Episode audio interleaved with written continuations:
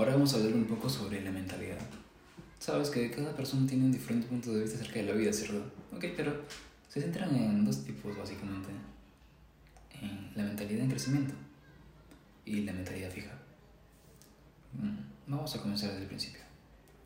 Todas las personas nacen en una mentalidad en crecimiento.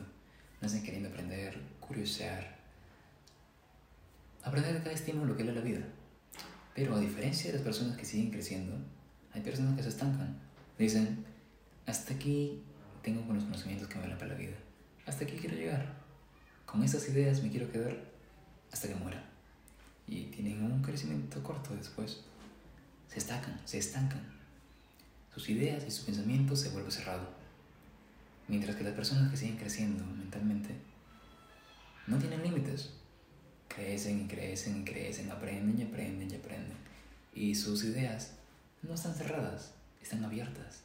Están en la disponibilidad de aprender cualquier cosa que se les ocurra, cualquier cosa que quieran aprender, cualquier estímulo que venga que sea nuevo, lo van a captar con mucho interés y entusiasmo. Mientras que una persona con un pensamiento estancado, con una mentalidad fija, puede decirte cosas como que, ok, estoy de acuerdo, eso no lo sé, lo intenté.